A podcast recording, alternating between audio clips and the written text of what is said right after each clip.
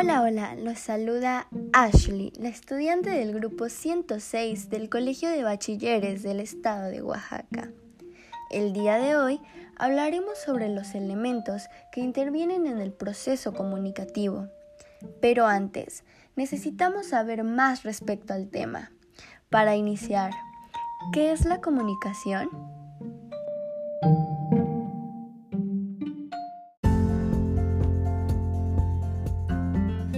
Bueno, es un proceso que consiste en la transmisión e intercambio de mensajes entre un emisor y un receptor. Además, puede llevarse a cabo de diferentes maneras. Verbal, utilizando un lenguaje o idioma, o no verbal, valiéndose de gestos, lenguaje corporal o signos no lingüísticos.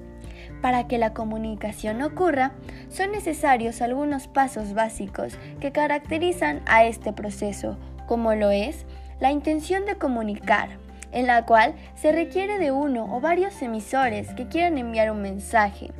En la codificación, el emisor prepara el mensaje según el tipo de comunicación que vaya a emplear. La transmisión implica la utilización de medios o canales adecuados al código empleado en el mensaje y en la recepción del mensaje, para que éste pueda ser recibido, el receptor debe conocer el código en el cual le fue enviada la información.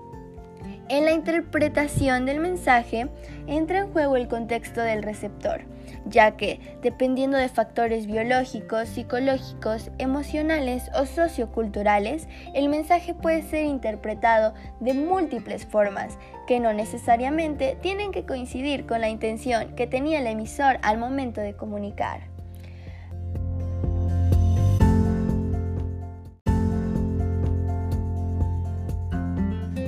Para que exista la comunicación, tienen que haber de por medio ciertos elementos, los cuales mencionaré a continuación.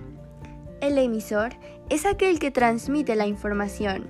Por el contrario, el receptor es quien recibe la información.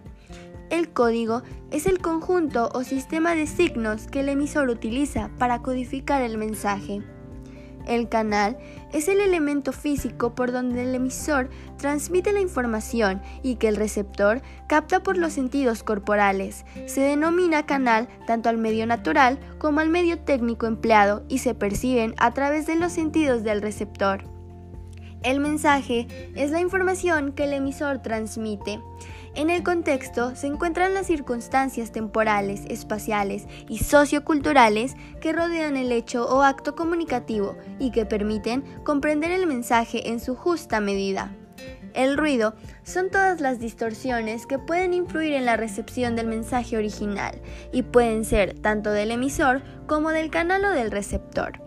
Dentro del proceso de comunicación se distinguen cinco funciones básicas. La función informativa, en la que el mensaje transmite una información objetiva y sustentada con datos verificables.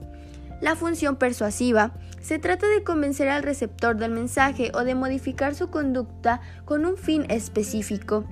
La función informativa tiene como intención transmitir mensajes que generen conocimiento novedoso en el receptor y que éste los incorpore a su sistema de creencias.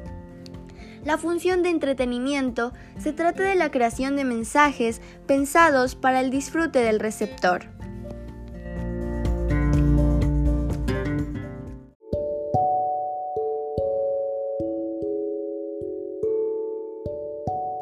El proceso comunicativo es esencial para la vida en sociedad.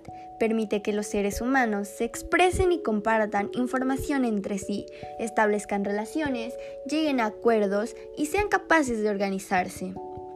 Lamentablemente el tiempo de este podcast ha terminado, pero recuerda que si quieres tener más información clara, breve y verídica, yo soy Ashley Joana y esto es Lectrolcitos.